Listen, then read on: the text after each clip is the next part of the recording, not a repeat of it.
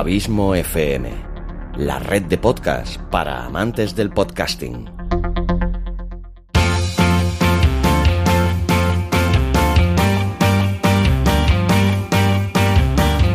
Podcasting para principiantes. Con todos vosotros, Xavi Villanueva.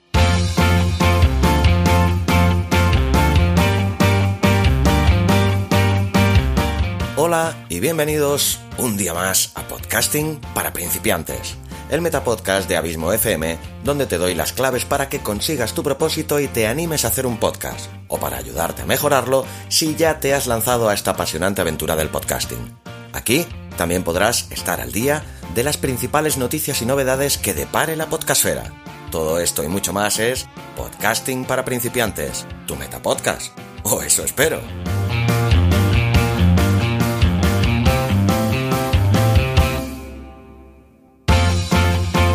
Antes de dar paso al capítulo de hoy, quiero primero de todo disculparme porque este capítulo tendría que haber sido publicado el domingo pasado y yo soy persona que siempre ha cumplido a rajatabla con la periodicidad que me había impuesto, menos cuando no ha sido del todo posible, como ha sido este caso, que se ha retrasado una semana su publicación. Quiero explicarte primero los motivos y luego una decisión que he tomado al respecto. Los motivos es que, por suerte, desde la implementación de la nueva web han crecido muchísimo tanto las visitas como, en este caso, pues las consultorías y algunas ofertas y propuestas de trabajo para realizar algunos proyectos de podcasting. Además de que desde el mes de diciembre, debido al éxito que está teniendo últimamente el podcast literario de Abismo FM, audiolibros y relatos, decidí ampliar la periodicidad de este podcast, que era quincenal, a semanal, como exigía la demanda que estaba teniendo últimamente este podcast.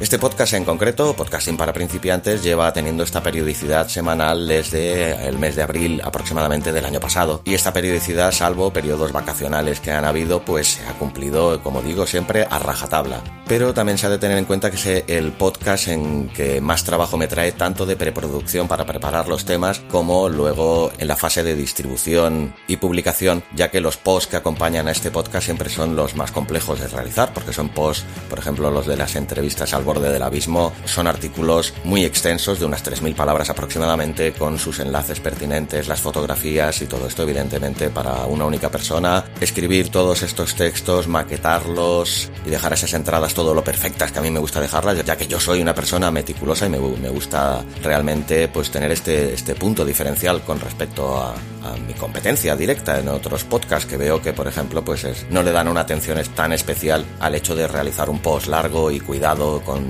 información adicional a todo lo que se haya escuchado en el podcast. Y a mí sí que me gusta tomarme esta molestia. Para mí creo que esto significa un valor añadido y le da un valor añadido a, todo el contenido del podcast y es algo que no quiero dejar de hacer. Por lo que he tomado la decisión de que eh, en vez de, rebajar eh, la calidad del producto que te entrego realizando unos posts más cortos o no haciendo esas extensas transcripciones de resumen de las entrevistas que realizo, etcétera, antes que perder calidad o dar menos de lo que estaba dando hasta ahora, prefiero seguir dando lo mismo, pero con una periodicidad diferente, que es la que en principio nació este podcast, que en sus inicios era un podcast quincenal.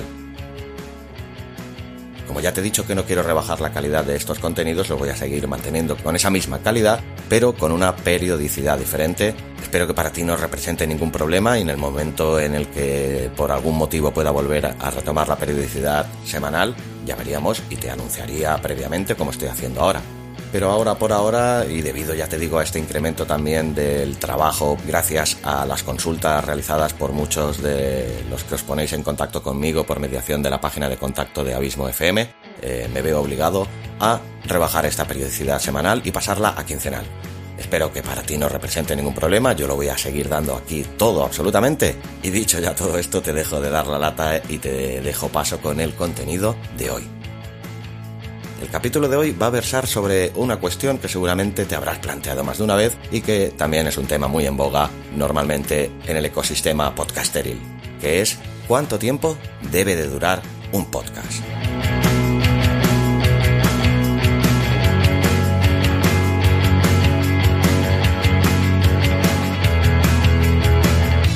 Está claro que te encanta crear tus propios contenidos, pero todavía no estás seguro de cuánto debe de durar tu podcast.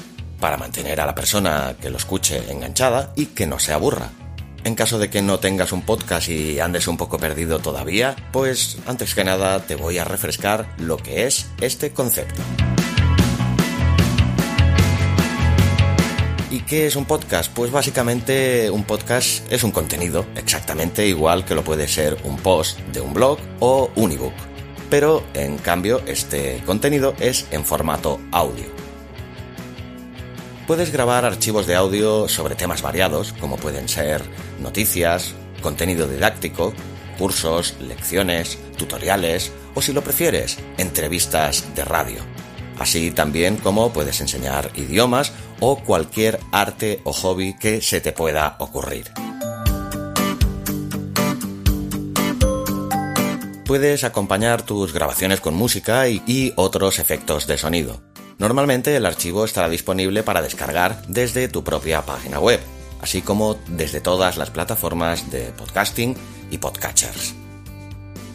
El formato típico de publicación por antonomasia suele ser el MP3. Además debes de tener en cuenta que el podcast es un contenido muy fácil de hacer y que no requiere de una gran inversión para realizarlo. Cualquier sistema de grabación básico te puede servir. Vamos, como no me canso de insistirte, incluso desde tu propio teléfono móvil.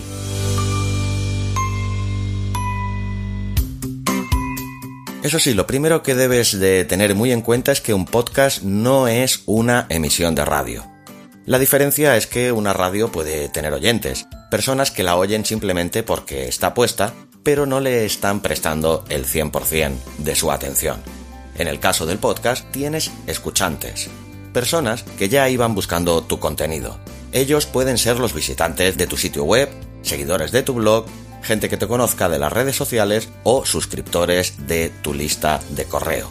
Estas personas ya tienen un interés previo en tu contenido, por tanto esperan mucho más de él.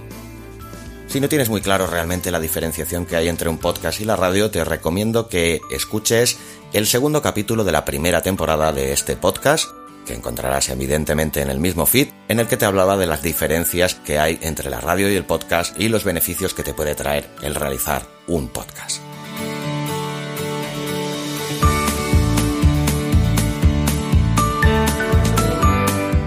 Otra cosa que debes de tener muy en cuenta es que una de las cosas que más valoran los seguidores de un blog es la frecuencia de tus publicaciones.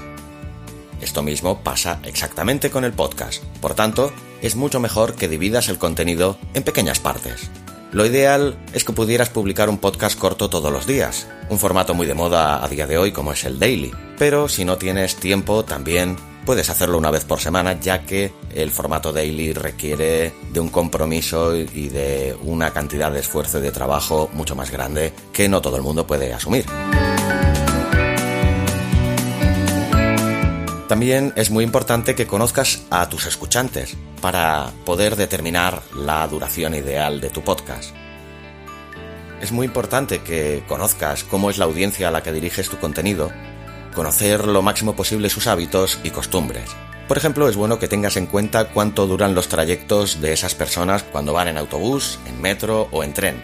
Debes de tenerlo muy en cuenta ya que estos son momentos en los que la gente suele escuchar archivos de audio antiguamente música, a día de hoy cada día más a menudo los podcasts. Si diriges tu contenido a personas de España, por ejemplo, tienes que saber que de media los trayectos en este país no suelen durar más de 40 minutos. De hecho, la media está en unos 23 minutos. Esto te puede dar una idea bastante acertada de cuánto debe durar tu podcast es muy importante que determines y que identifiques muy bien quién es tu audiencia para determinar si diriges tu contenido a personas que trabajan en casa, como los freelancers o las amas de casa. Ten en cuenta que este tipo de personas no se desplazarán para ir al trabajo. En el caso de que lo enfoques en la gente joven o estudiantes, puedes buscar información sobre la duración media del trayecto en autobús hacia la universidad en las distintas ciudades del país. La gente joven suele tener más tiempo libre, así que tiene sentido proporcionarles contenido de mayor duración. En caso de que dirijas tu contenido a emprendedores y empresarios, seguramente dediquen mucho tiempo al trabajo, por lo que los podcasts cortos pueden funcionar mucho mejor para este tipo de público. No olvides que la duración también dependerá del tipo de contenido. Si estás grabando audios para relajación, como los de tipo ASMR, deberían ser podcasts largos. La gente suele escucharlo la hora antes de dormir para ayudarse precisamente a coger el sueño. Si por el contrario pretendes crear contenido didáctico sobre algún tema concreto, grabar pequeños podcasts de consejos diario, seguramente te dará un mucho mejor resultado. Un ejemplo son los audios de autoayuda. Si quieres saber muchas más cosas eh, sobre la audiencia, te recomiendo que escuches el capítulo que le dediqué a este aspecto en el décimo capítulo de esta misma tercera temporada, no hace mucho tiempo, que encontrarás bajando simplemente unos cuantos podcasts en el feed de tu podcatcher favorito y encontrarás un capítulo que le dediqué a cómo medir las audiencias de tu podcast. Es muy importante también que tengas en cuenta que casi todo el mundo suele tener libre el fin de semana. Una estrategia para la duración de tu podcast es enfocar su contenido precisamente a la audiencia del fin de semana.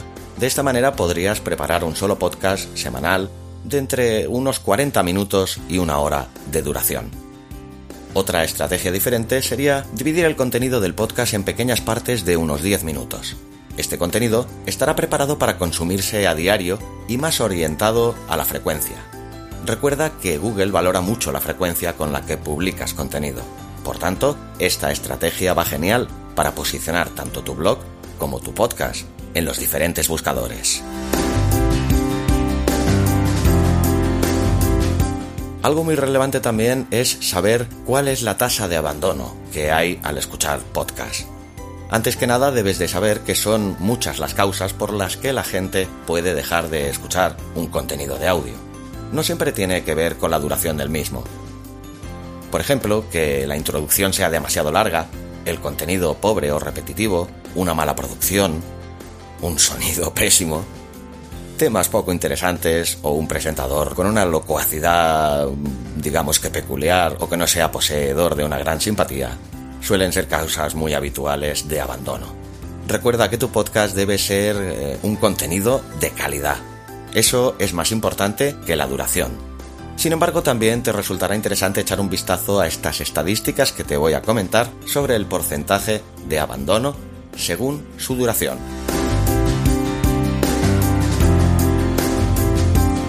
Tan solo un 5% de las personas abandona un podcast que dure menos de 5 minutos. Cuando miramos el rango entre 10 y 15 minutos, la tasa de abandono se duplica y llega hasta el 13%. Ocurre algo muy curioso con los intervalos de los podcasts que duran de entre 15 a 30 minutos y de más de 60 minutos. En ambos casos, la tasa de abandono es del 15%. ¿Y qué rango tiene la tasa de abandono más alta?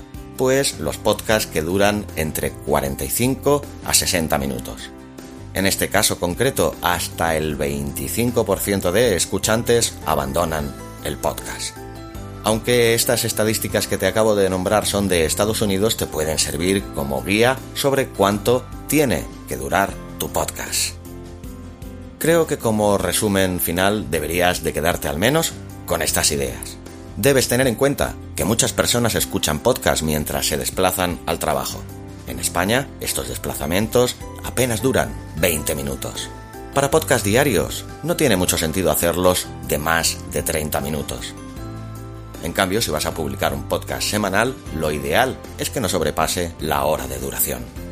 Por último, recuerda tener en cuenta siempre la temática a la hora de decidir lo que debe durar un podcast. Y ya puedes empezar a poner en práctica estos consejos y llevar tu podcast a lo más alto.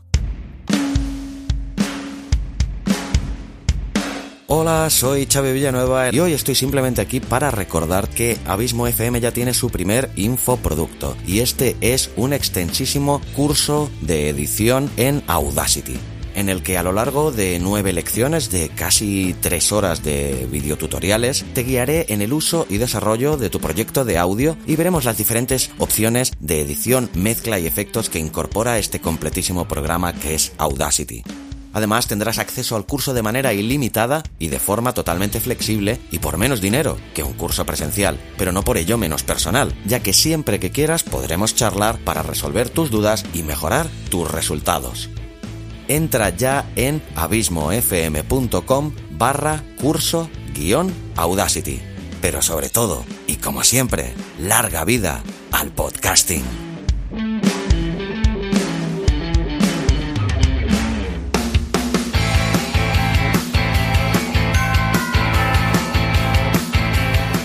Espero que todos estos consejos de hoy te hayan servido de gran ayuda. Quiero recordarte de nuevo lo que ya te he dicho al principio, que este podcast a partir de ahora seguirá teniendo exactamente los mismos contenidos, o sea, su capítulo correspondiente de actualidad del podcasting, su capítulo correspondiente del tema del día como es hoy, que hemos tratado el tema de la duración de tu podcast, los capítulos especiales de entrevistas de Al borde del abismo con los mejores podcasters de la podcastfera y los capítulos de marketing de la felicidad con el gran experto en autoridad que es Pedro Amador. Seguirás teniendo todos estos mismos contenidos, lo único que tendrás que esperarte un poquito más para poder recibirlos. En vez de tenerlos cada domingo en tu podcatcher favorito, los podrás encontrar cada dos domingos, o sea, cada 15 días. Espero que no te sea una molestia, sé que voy a seguir contando con tu apoyo y con tu escucha, la cual, como siempre, te la agradezco, así como que me cedas tu tiempo, que es lo más grande que me puedes ceder, y que nada, que te deseo que tengas una semana fantástica y sobre todo, y como siempre, larga vida al podcasting.